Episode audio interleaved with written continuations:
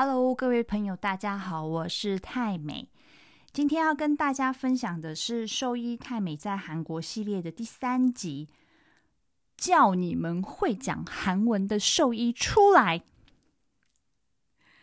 这句话应该是我在医院工作的时候最常听到的一句话哦。那其实蛮悲哀的一件事情。那我不得不承认，虽然在履历上我的嗯。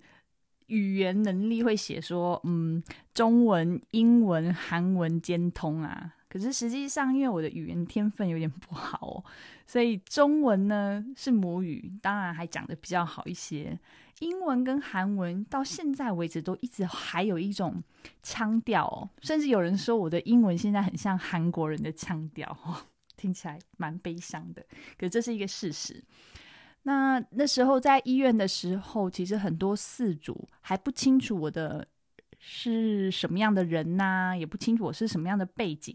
只要一听到我讲的话听起来不像韩国人的时候，其实他们的很快就会产生出一个反感哦。那韩国人因为又非常爱国，所以我常常会听到就是叫你们会讲韩文的兽医出来。这句话当然是很受伤啊。那我今天想要跟大家分享的，其实是呃一则当初发生一个很好笑的故事，然后从里头衍生出来的一些我觉得要跟大家分享的一些感受哦。那这件事情其实很有趣，是因为当天有一只狗狗在住院。那住院的这只狗狗呢，它的名字很人性化。所谓的人性化，就是他的名字其实就跟人一样哦。所以就举例哦，因为我忘记他叫什么名字了，所以我就举例一下，就是说，比如说像我老公的名字叫李德元，那这只狗狗呢，它的名字假设就叫做德元好了。有一天，不是有一天，就那一天，德元在住院的情况之下呢，有一个事主来医院挂号，那那时候还很早，那时候七点多。然后，所以没有其他的医助在的情况之下，我就去帮他呃准备挂号这件事情。他到了柜台，他就跟我讲说他是德元，所以第一件事情是，我以为他是德元的爸爸，所以呢，我就哦好，那请你等一下，然后我就进去呢，带着德元出来要给他。我以为他是要来看德元的，可是搞了半天，原来他是叫李德元，但是他说他是德元，他认为我应该可以在我们的医院的系统里头找出来他的名字是德元，然后他的狗狗是哪一只狗。原来他并不是德元的爸爸，他其实是要来看其他狗，他的名字是叫德元。那好巧不巧，因为德元住院嘛。所以我就以为他是德元的爸爸，所以发生这件事情之后呢，这位李德元先生就非常的生气。到了其他医助上班的时候，他就跟其他医助说：“哎，你那个医助啊，真的很糟糕哎，韩文都讲不好，竟然还要想要当医助，你们可不可以不要找一个这么烂的柜台啊？”然后。他说：“连我连狗跟人都分不出来，竟然还想要在韩国工作，然后讲了很多很多很难听的话。那那位医助呢？听完之后，就跟那位事主说。”啊，真的很不好意思。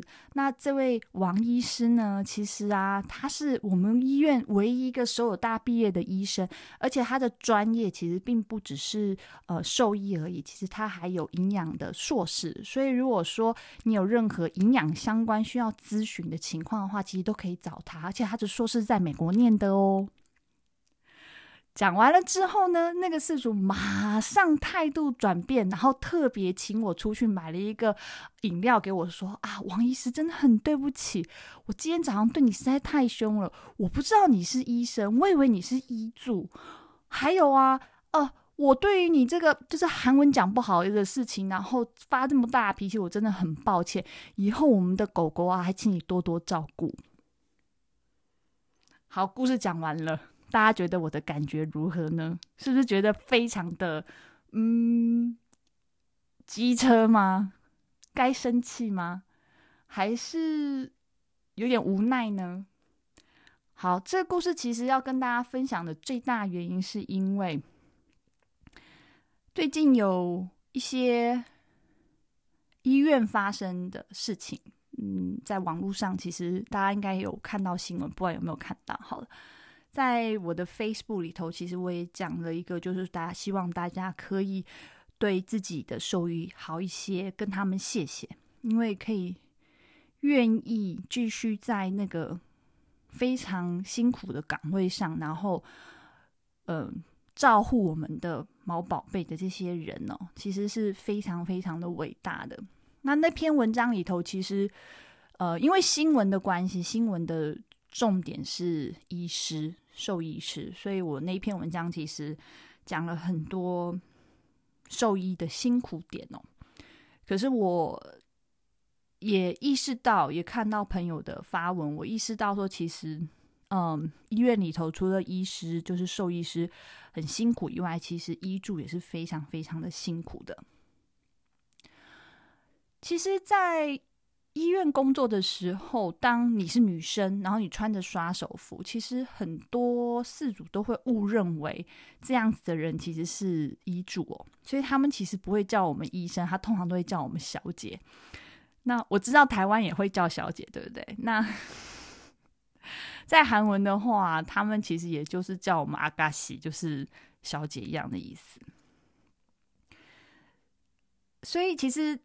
我我我其实常常会被别人误会为是韩文讲的不好，外国人的医嘱，然后在他们对待我的态度当中，其实我可以知道说，其实呃，医助在医院里头受到的对待其实是蛮不公平的，然后其实是蛮蛮蛮。蛮伤伤人的，我是这么觉得。那当他们知道说啊，原来王医师不是医助，然后是医师，然后甚至还可以提供他们营养学相关的咨询的时候，他们的态度其实会马上一百八十度的转转变哦。呃，当然，我我我我会觉得说，诶，他们一百八十度转变之后，那个态度我会觉得蛮舒服的。但是在他们误认为我是医助。的时候，他们对我的态度跟后面的一百八十度的转变，其实我觉得这件事情值得我们思考一下。就是医生是人，是可以帮助我们毛孩的的人。其实大家大概不知道，除比起医生，可能医助更了不起。嗯，就跟大家举个例子好了。医生在医院里头，其实他可能是看病啊，然后下处方啊，然后他还会告诉呃医助应该要怎么处理、怎么对待这个毛孩哦。所以一旦这个毛孩到了医院，然后如果需要住院的话，这只毛孩的开不开心、健不健康，甚至毛孩的生死，其实有。一半以上其实是操作在医助的手上的，大家可以想象一下嘛。医生很忙啊，一次要看那么多那么多的病人啊，所以他们不可能会一直有时间在后面的这个住院区去看照每一个这个住院的毛孩哦。所以毛孩的嗯，这个笼子里头会不会一直有干净的这个尿布呢？粪便会不会马上被捡走呢？或者是拉肚子吐，是不是马上就会被清掉呢？还有就是，呃，里头的水是不是永远都是干净的呢？甚至说，今天他吃饭吃的好不好，可能都不是医生可以做最后的决策的。影响力最大的其实都是医助，所以我们可以看得到，其实医助的工作是非常辛苦的。他们。要做的事情，除了辅助医生的工作以外，其实他有很大很大的一部分，其实是在做真正照护毛孩的那一块。所以，毛孩要一个干净、舒适的这个环境，其实医助绝对是功不可没的。有的时候我会想说，医助其实是一个更值得我们佩服的职业，原因是因为医生就是兽医，就是念兽医系嘛。所以有些人可能因为我念的兽医系，所以我就只好当兽医。然后临床兽医是这个这个系所出入最多人做的事情，所以我就做了兽医。我想应该是有这样子的兽医的，但是医助是完全不一样的哦。医助他们其实大部分都不是什么主科，是相关科系。很多医助其实他们就是因为爱毛孩，所以做医助。所以他们的爱心其实可能甚至比医生的这个爱还来得大，因为他们原来可能有别的专业，那愿意会去做这个医助的工作。我觉得很有可能最大的原因是因为爱，而不是因为钱哦，更不会是因为社会地位，因为在不管在台湾还是在韩国，我想他们的社会地位都并不是很高。那因为爱去做这件事情，然后愿意花那么多的时间跟毛孩在一起，然后给他们提供一个舒适的环境跟空间，然后想办法让他们吃饱，然后不冷不热，这件事情其实是医助的工作。很大的一部分哦，当然他没有做很多很多更了不起的事情，但是我就是说，其实对于我来说，医助的角色其实最了不起的地方，其实就是维持住院毛孩或者是呃来医院的毛孩的一个舒适的一个状态。这件事情其实我们仔细想的话，没有医助的这个世界会怎么样？我想第一个昏倒人应该就是医生吧。因为兽医会很忙的，说甚至连剪指甲，然后剪大便啊、清吐啊，那个吐的那个那个东西要清理，这件事情其实没有医助的话，医生都得自己来哦。那这样的话，大家的这个 医疗费用一定是会增加的，所以。医助的存在，其实除了帮助医生很大以外，其实我想应该也帮助事主们很大。那我们是不是应该要对有这么多爱心的医助多一些些的赞美，然后感激，而不是把他们当做下人或是佣人去对待呢？他们其实并不是像我们所谓的外籍看护。甚至，其实外籍看护也不值得，也不应该受到不平等的对待。原因是因为，其实他们就是拿了钱在帮我们做事的人。其实，互相的尊重会让大家都过得比较好。所以，有可能的话，除了跟兽医说声谢谢以外，记得跟医助也说些谢谢。我相信你的一个感激哦。你的毛孩在医院的时候一定会过得更快乐，而且医助一定会对他更好的。